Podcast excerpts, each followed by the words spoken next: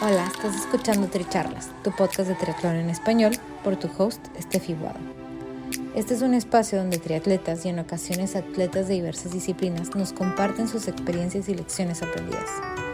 Además, podrás escuchar de expertos y o conocedores sobre temas que te ayudarán a potenciar tanto tu desempeño físico como mental. Nuestro objetivo es que de cada episodio te lleves información valiosa para acompañarte en tu crecimiento de mente, cuerpo y espíritu. Déjate inspirar y ponte a entrenar. Si te gusta lo que escuchas, te agradecemos compartas el episodio, nos sigas y nos apoyes con un rating de 5 estrellas.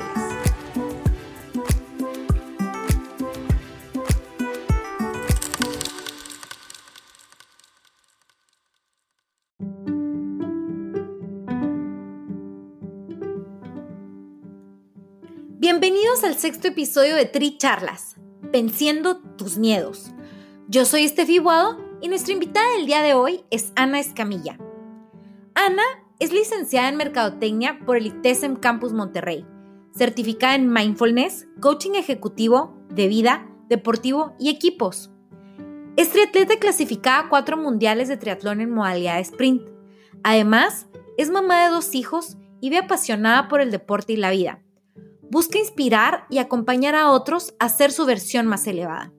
En nuestra charla, Ana nos comparte sobre su experiencia venciendo su miedo en la natación en aguas abiertas y cómo a través de herramientas como el coaching, entrenamiento mental y mindfulness podemos superar cualquier limitante. Espero lo disfruten. Ana, ¿cómo estás? Bienvenida a Tricharlas ahorita estaba contando un poco de, ti, este, pero, pero cuéntanos tú, este, un poquito de, tu background, de lo que quieras compartir y, cómo, cómo llegó el deporte a tu vida. Uy, pues eso me, me el deporte desde chiquita me encantaba. Yo creo que era en la, casi en la única materia que tenía 10 perfecto. y de hecho me gradué del TEC de Monterrey porque eh, desde prepa empecé con, este, me gustaba el atletismo y empecé en el equipo de atletismo.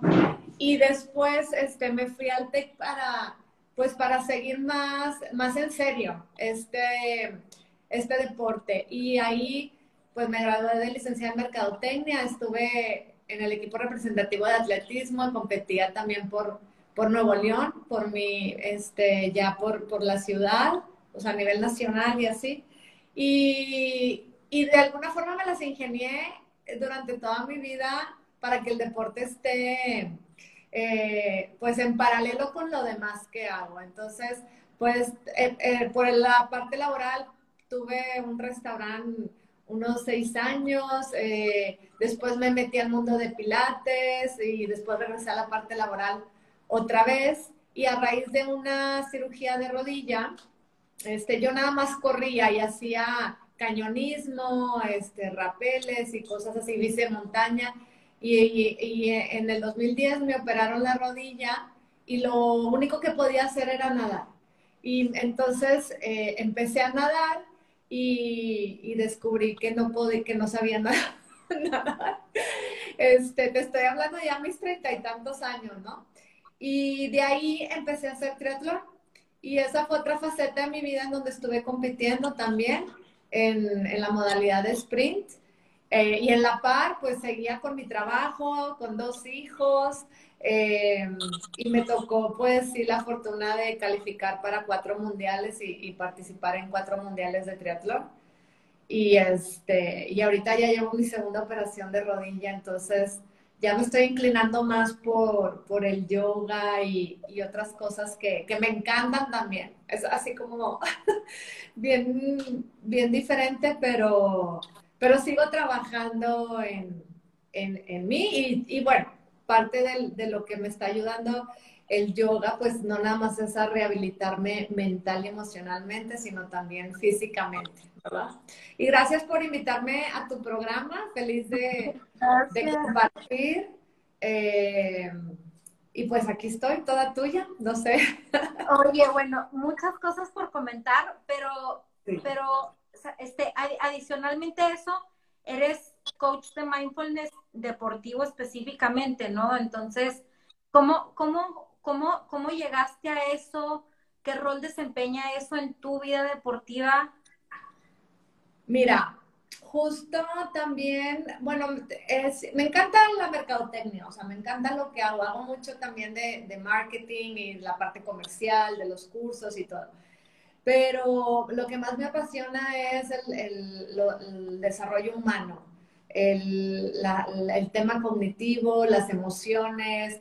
En lo personal, tuve una experiencia en el mar cuando quise calificar para mi primer mundial en donde me, este, no, no me había dado cuenta que me empanicaba el mar, ¿se me explicó? Y cuando empecé a nadar en Manzanillo, me acuerdo que fue a los más o menos 150 metros de haber empezado a nadar en, en la playa, o sea, literal en el mar, me detuve a llorar, me entró un ataque de, de miedo que desconocía y me detuve a llorar. O sea, yo hace cuenta que sentía que me estaba ahogando.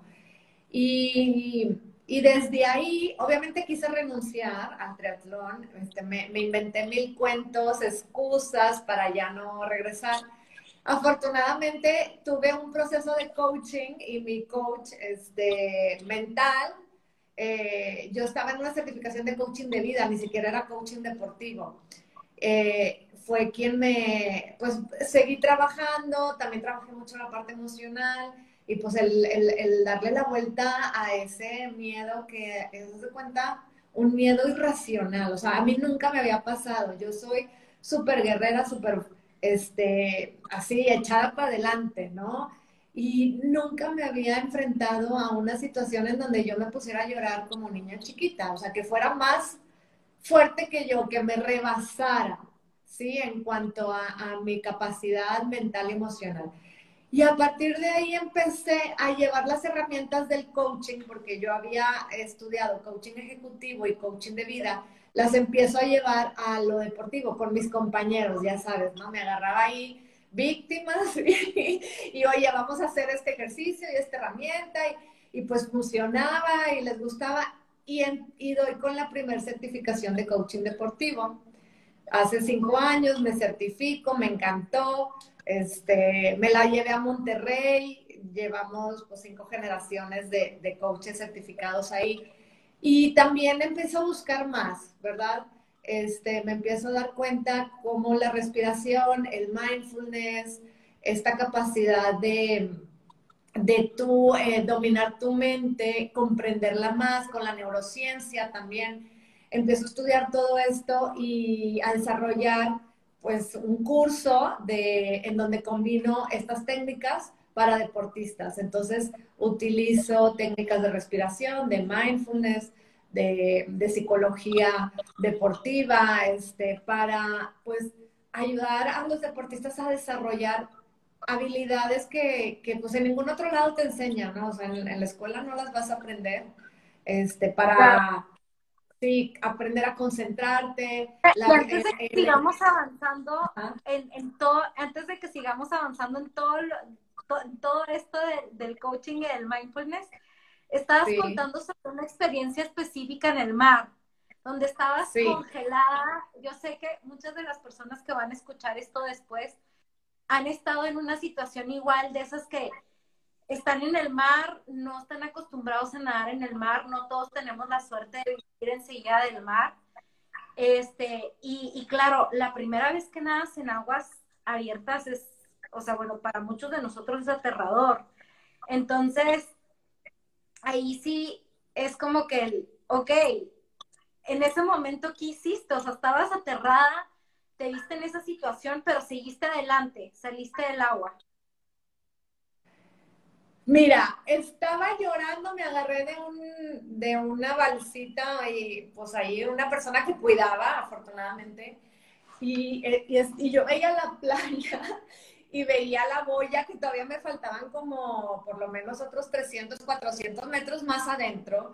Y, y, me acuerdo que hasta un pensamiento que a veces, bueno, a mí me ayudaba es de que, oye, pero vino mi esta amiga verme desde Colima y cómo voy a quedarle mal. Y aparte ya pagué, porque para trasladarte de Monterrey hasta Manzanillo, pues sí, tienes que Guadalajara y luego irte en carro a Colima y así, ¿no? Y bicicleta y demás. Entonces dije, no, o sea, pensaba eso, pero ni eso no me ayudaba, ¿sabes? No era suficiente. Este, y pensaba en el mundial, obviamente en esa meta que ya, le, ya este, también con una amiga, ya, ella ya había calificado y estaba de que ándale y vamos y vamos, y yo no voy, pero yo calificada, o sea, no puedo ir así nada más. Y pensaba en todo esto y, yo seguía llorando y me decía el de la lancha, pues ya, la, la saco del agua. Y yo, no, no, no.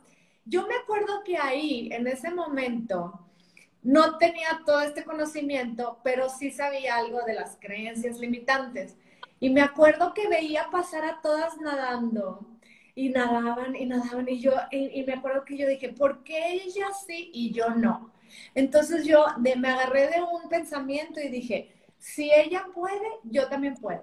Y si ella puede, yo también puedo. Y si ella puede, yo también puedo. Y así, ¿no? Y si ella puede, yo también puedo. Y lo repetí y lo repetí hasta que me empecé a tranquilizar y dije, ok, voy a seguir despacio. Pues logré salir despacio y quedé en quinto lugar en ese triatlón, o sea, no pude calificar.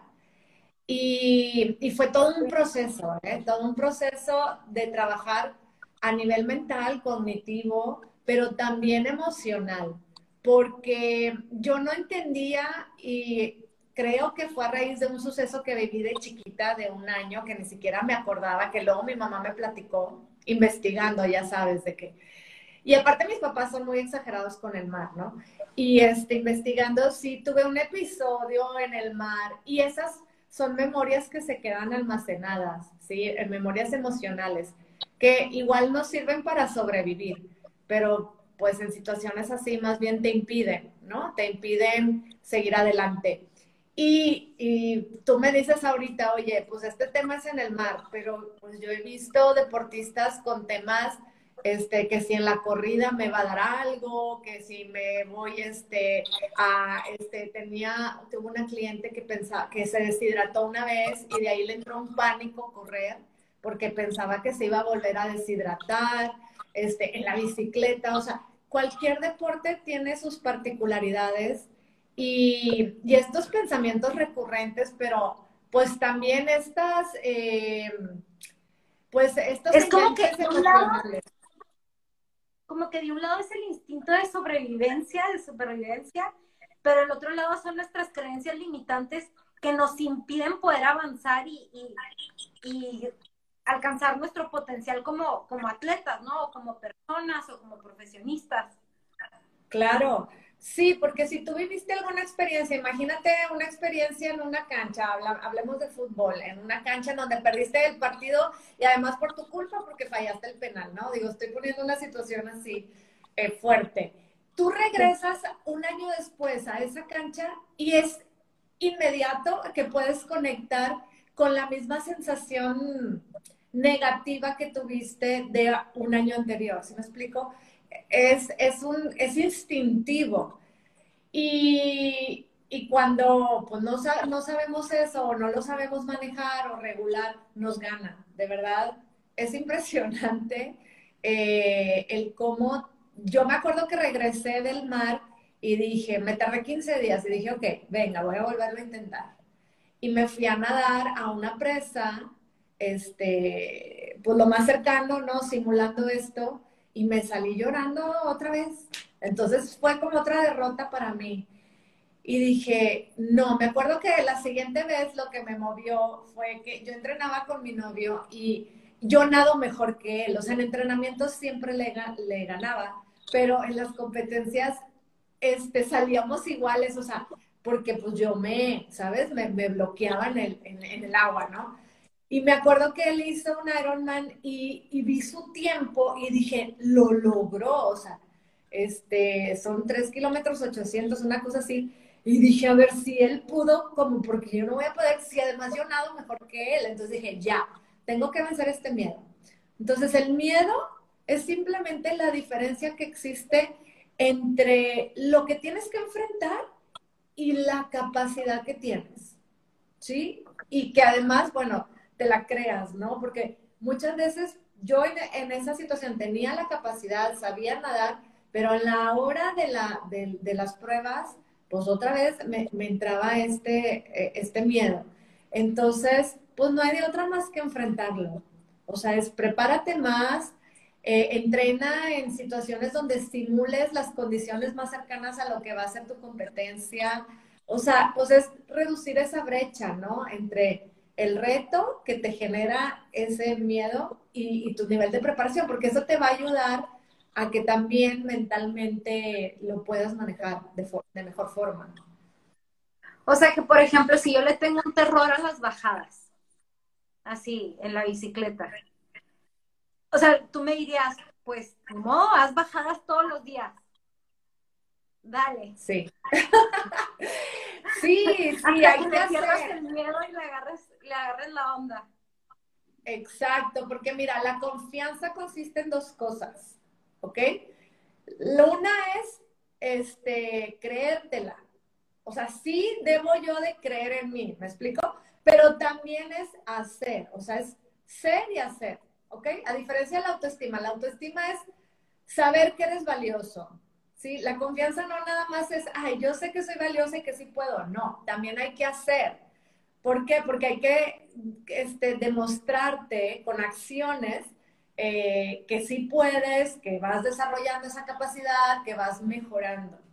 Entonces yo sí te diría, mira, empieza en una bajada pues más o menos y luego te vas a una bajada más pronunciada y pues hay que, o sea, hay que darle y darle, este, para que, para que vayas sumando en esa, en esa confianza, o sea, tienes que demostrarte que sí puedes con acciones.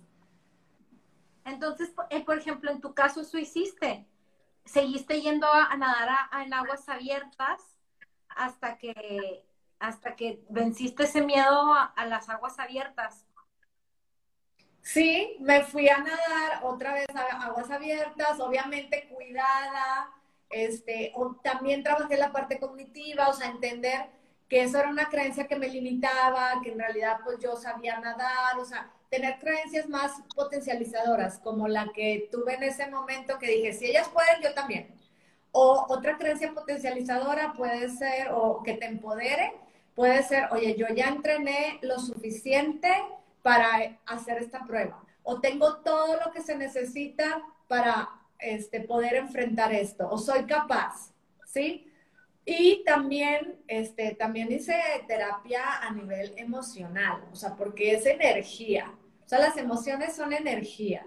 Eh, y la respiración, o sea, la, el mindfulness ha sido la, yo creo que una de las herramientas que más me ha ayudado para regular emocionalmente, para eh, darte cuenta cuando la mente está haciendo juicios, te está dando indicaciones, te está regañando, o sea, porque nos regañamos a nosotros mismos, nos decimos cosas de que no vas a poder, te, vas a caer, este, te vas a ahogar, todo esto.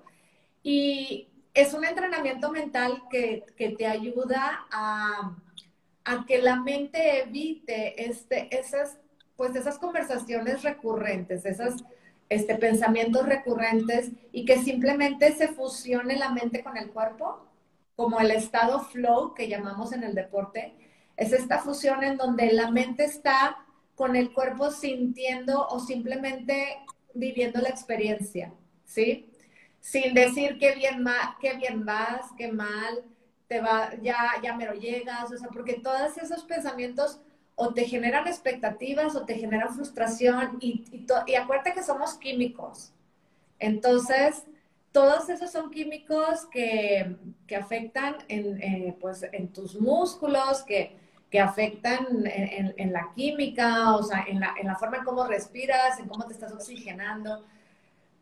Básicamente, este, te digo, esta técnica me, ha ayudado. Entonces, entonces lo que tú, lo que me, lo que me dices es como nosotros empezamos con esos pensamientos negativos, ¿no? Y empieza uno y sigue el otro y viene otro. Entonces, como que el mindfulness te ayuda a empezar a como detectarlos, ¿no? Es como que, ay, estoy empezando. ay, ya llegó otro, ahí está. Entonces, poder decir como que, ok, ser, soy consciente de que, de que es mi vocecita negativa, ignorarla.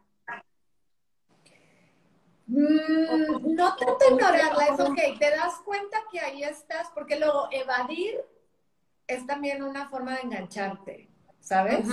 Cuando evadimos, ay no, no tengo nervios y por dentro estás este, así, ¿verdad? Evadir es otra forma de, reaccionar. Entonces, soy consciente de esto y llevo mi mente a un pensamiento o algo más neutral. ¿Qué puedes hacer? Por ejemplo, digo, siempre en, en, mindfulness te recomiendan anclarte a tu respiración porque pues la respiración siempre está contigo, ¿no? Este, puedes concentrarte en contar las respiraciones, hay personas que este, pueden observar con detenimiento la, o la pelota, este, o contar cuántas veces rebota la pelota, no sé, en el tenis, ¿verdad? En la bicicleta, pues puedes sentir, ¿verdad? O puedes mentalmente repetir una palabra que te sirva más. Por ejemplo, en mindfulness, cuando estamos respirando, puedes mentalmente decir inhalo, exhalo, inhalo, exhalo. Puedes tener una afirmación, por ejemplo, este, fuerte y rápida. Y tú vas fuerte y rápida, y fuerte y rápida, y te conectas y visualizas incluso, este, yo a veces en, el, cuando corro, yo me imagino una gacela, ¿no? De que pues rápida y ágil, o sea, flotando así. Y yo voy pensando en la gacela, o sea, dejo de estar, es que me duele aquí, es que cuánto tiempo me falta, es que apenas van cinco kilómetros, es que, si me explico que todo eso no te sirve. Entonces, llevar a algo más neutral son afirmaciones así. Por ejemplo, este, cualidades o recursos de poderosa, o me siento este, ligera, o ligera y rápida, este, y pues los utilizas para diferentes cosas que haces, ¿no? Puedes en la bici sentir las piernas y vas nada más sintiendo, vas contando las pedaleadas, o sea, ocupar la mente en algo neutral, ¿ok? Eso es como, este, tips que te puedo dar, ¿sí? Claro, no, me encanta, me encanta. Porque, porque aparte está bien práctico y fácil de usar. O sea, en realidad yo, yo hubo un tiempo que, por ejemplo, inclusive nadando, sí, sí me empezaba a decir un par de mantras cortitos, chiquitos, ¿no? Porque esa es como la cualidad que tienen de usar como un par de palabras que son fáciles de estar repitiendo, pero como que no era, o sea, lo practicaba, pero no era consciente de que eso es su función, ¿no? Te están trayendo una mente neutral y que a partir de una mente neutral tú puedes estar relajada y enfocada. Claro. Para poder, para potencializar tu, capacidad deportiva. Sí, porque lo que, y lo dice Timothy Galway en, su libro del juego interior del tenis, él habla de un yo uno y un yo dos. Y, y él dice, a ver, tú ya practicaste tantas veces la ejecución de un movimiento que tu cuerpo, de hecho, entra a otra zona del cerebro que ya se lo memoriza y ya lo sabe hacer. Eso se llama un movimiento automatizado. Y eso es cuando estás en flow, o sea, estás concentrado, pero estás en piloto automático. Eso es lo que quieres en el deporte. Pero si tú empiezas a darte indicaciones, si empiezas a dudar, si empiezas a pensar o cuánto falta, o típico en un tiro libre en la canasta o en, un penal, si tú empiezas a, tengo que meter este gol porque si no, perdemos el campeonato, tengo que, eso incluso se activa otra zona del cerebro cuando estamos bajo presión. Y interfieres, haz cuenta que el cerebro interfiere con la ejecución de este, física. Entonces, Timothy Galway también nos dice, oye, pues no, o sea, deja que tu yo dos, o sea, que tu cuerpo haga lo que ya sabe hacer. No, este, no le estés dando indicaciones, ya lo has practicado tantas veces. Y todos tenemos estas, estas cualidades como dices tú, a lo mejor yo, este, no sabía que esto pues es una estrategia, eh, pero es, es, una estrategia, ¿sí? Yo, yo me acuerdo, o sea, braceo y yo voy pensando, empujo, empujo, y voy así, ¿verdad? Y luego después puedes cambiar a otra frase, o puedes cambiar a contar, o a sentir las patadas, o sea, puedes cambiar la atención. Y, y ahorita que mencionaste el piloto automático, ¿qué viene siendo eso? ¿Cómo se ve o, cómo se llega a ese punto? Eh, para entrar en flow. Sí, ah, es, lo, que como mira, Sí, son dos variables.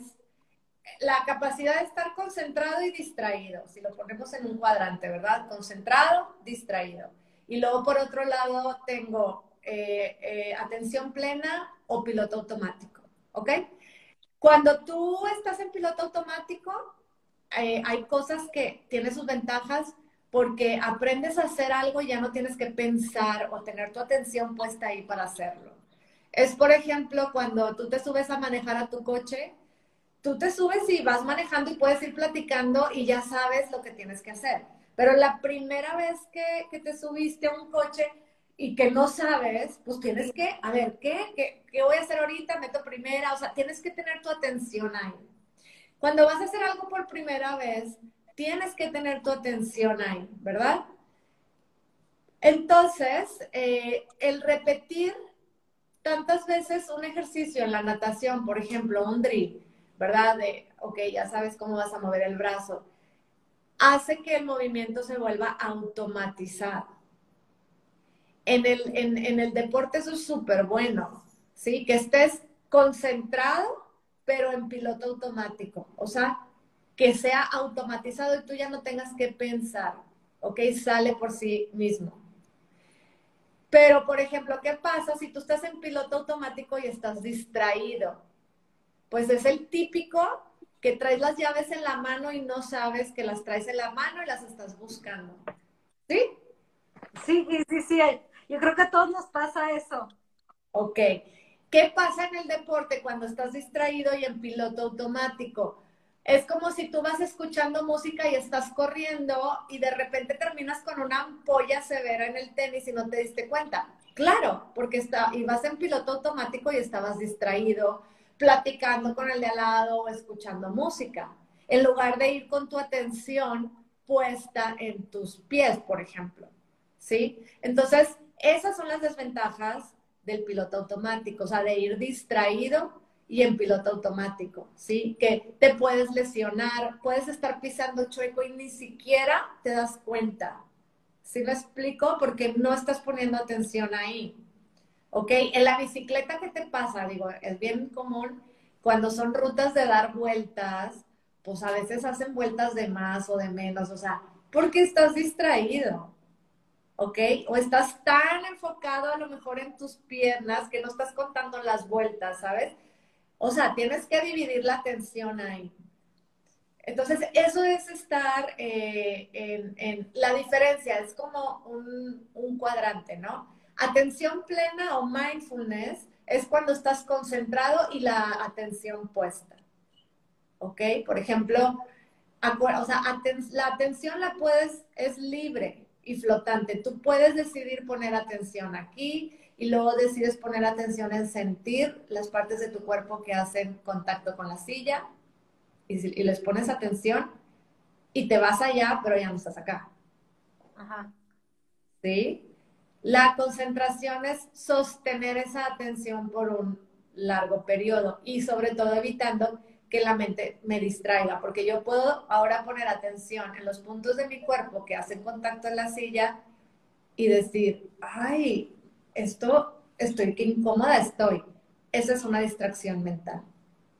Ese ya es un juicio. ¿Sí me explico? Entonces, estar concentrado y con la atención es nada más estar sintiendo. Y estoy ahí. Sin hacer ideas. ¿Sí?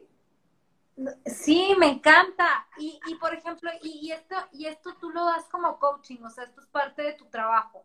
Tú lo haces ahora como parte de tu, tu día a día? Sí, pues ya, digo, ahora me tengo algunos años ya que me dedico a esto, a dar, pues a coachar a, personas, coachar equipos, digo, utilizar la metodología del coaching, pero también todas estas herramientas o técnicas de entrenamiento mental para eh, acompañar a los deportistas o incluso en empresas, o sea, también doy cursos de mindfulness aplicado en la empresa. Obviamente hay pues son, es otro contexto, son otras eh, habilidades, y, pero en el deporte, pues también, este, es lo que, lo que ahora hago. Y por ejemplo, así que, digas tú, en esta competencia o en esta carrera, le saqué el mayor jugo a todo lo que he aprendido a través del, del entrenamiento mental. ¿Tienes así algo que te, que te acuerdes, que digas tú, wow, en esa competencia lo apliqué todo y me sentí increíble y fue lo máximo? ¿Tienes alguna experiencia así que nos quieras compartir? Eh, sí, sí, sí tengo. Yo creo que, ¿sabes cuál es la sensación? Eh, cuando terminas como cuando decimos, ¿no? Los deportistas de que, híjole, terminé, o sea, primero pues cumpliste el tiempo que, que te prometiste, ¿no? Que dijiste que, que, querías hacer, pero que también disfrutaste, porque he terminado competencias en donde termino llorando, o sea, de que digo, ¿por qué me sometí a este esfuerzo? sí, de verdad, sí me, sí me llegó a pasar. Pero luego hay otras competencias en donde cumplía mis tiempos, pero terminaba eh, fresca, ¿sí? O sea, y con, y con el mismo entrenamiento. Y sobre todo disfrutar la trayectoria de la competencia, porque este, cuando, haz de cuenta que es como, como si hicieras una meditación en movimiento, o sea, mientras estás corriendo, yo voy meditando, o sea, mi me, eso es estar en flow, o sea, mi mente está ahí, ni se está quejando, ni está viendo si me rebasó el de al lado, ni está así, ¿no?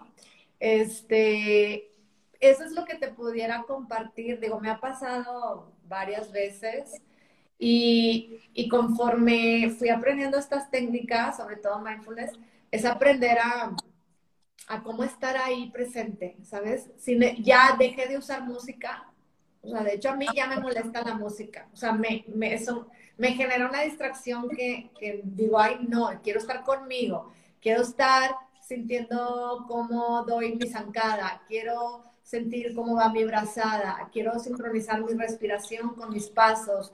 Este, dejé de, de, utilizar la, la, música este, y, y, me doy cuenta que también la resistencia, o sea, tú sabes, cuando son carreras largas o subir una montaña o que, estás ahí de repente te entra esa desesperación. O sea, cuando aprendes a estar ahí momento a momento, ¿sí? Mente y cuerpo, ¿verdad? Momento a momento, es, disfrutas. O sea, disfrutas, es una experiencia bien diferente. Bien, bien diferente. ¿Hay algo específico? al final de, disculpa, y al final de cuentas es lo que aspiramos, ¿no? Porque muchos de nosotros no nos dedicamos al deporte como tal.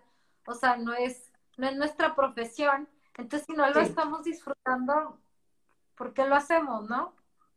Exacto. Y luego tenemos esas, esas este, frases de no pain, no gain, ¿no? Es, digo, entiendo, pues sí, a través del dolor se transforma el músculo y, y lo que tú quieras, pero no tienen que ser castigos, digo yo, también es algo que trabajo mucho con los deportistas, es como si oye, casi creo que es que tengo que sufrir y, porque si no sufro, entonces no, no, no lo hice. A ver, pues sí, duele, pero lo que aprendes a hacer con el dolor es toda la diferencia y cómo el significado que le das a ese dolor. Porque hay gente que sufre, o sea, es que, o sea, es un martirio, sufro, no, no, no tiene por qué ser así. Y mindfulness también, y de hecho en pacientes con enfermedades crónicas fuertes, aprendieron a través de esta herramienta a relacionarse mejor con el dolor. No necesariamente te lo quita y es milagroso, porque trabaja en estas zonas en donde está relacionado las emociones y el dolor, y entonces aprendes a relacionarte mejor con el dolor. O sea, hay investigaciones que pueden, o sea, que han comprobado esto. Y, y sí, aprendes a, a disfrutar más, no, no nada más en el deporte, sino que pues todo lo que haces. Digo, al final, yo siempre les pregunto que, que, si, que quién busca ser feliz o quién viene a ser feliz a este mundo, ¿no? Todos me dicen, no, yo, y levanto la mano. Y le digo, bueno, y en este preciso momento, y te lo pregunto a ti, Steffi, en este preciso momento, ¿estás siendo feliz así, de la forma en como dices que vienes a hacerlo? Y entonces, pues menos levantan la mano. Y le digo, bueno, pues es el único momento que tienes para ser feliz. O sea, no hay otro. ¿Sí? Y eso es aprender a vivir en el momento presente. Me encanta y, y, y, yo creo que es el cierre perfecto para esta tricharla. Este, solamente me gustaría que nos compartieras cómo se puede poner en contacto contigo la gente. Este, y, y bueno, no sé, algo más que tú quieras compartir para, para que conozcan de ti o en, en otras cosas en los que puedas ayudar a las personas.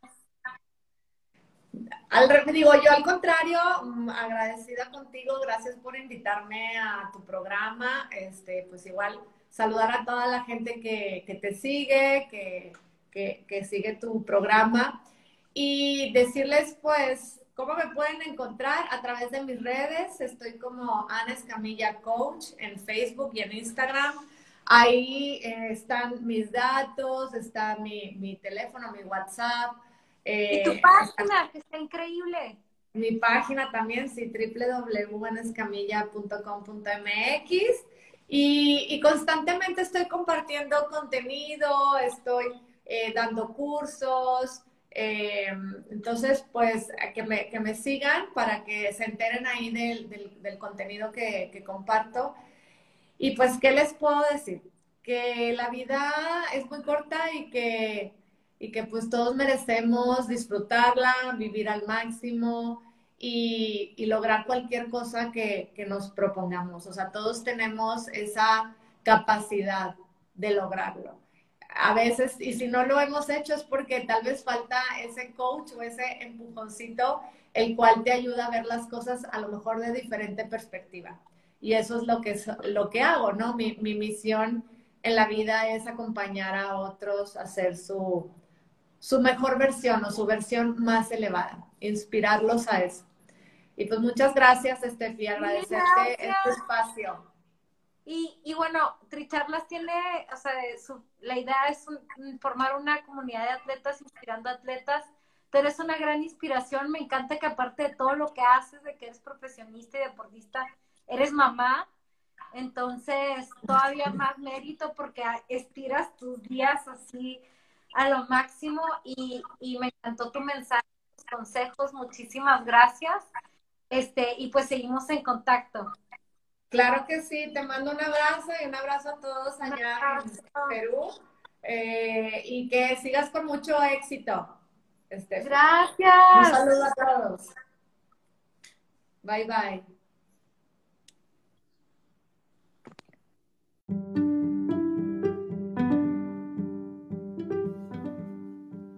Gracias por ser parte de esta charla. Te invito a seguir siendo parte de esta comunidad de atletas que nos inspiran compartiéndonos sus lecciones de vida, siguiendo Tricharlas en Spotify o suscribiéndote en stepfromtheworld.com. Gracias por ser parte de esta comunidad de atletas inspirando atletas. Este espacio es traído a ustedes en colaboración con Ojana Triathlon, donde atletas de todo tipo nos comparten sus experiencias y lecciones aprendidas a través del deporte. Los invito a suscribirse al podcast y ponerse en contacto conmigo a través de la página en Instagram de Tricharlas, donde me pueden dar sus comentarios, sugerencias, si conocen a alguna persona que tiene una historia para compartir con nosotros. Y estamos en contacto.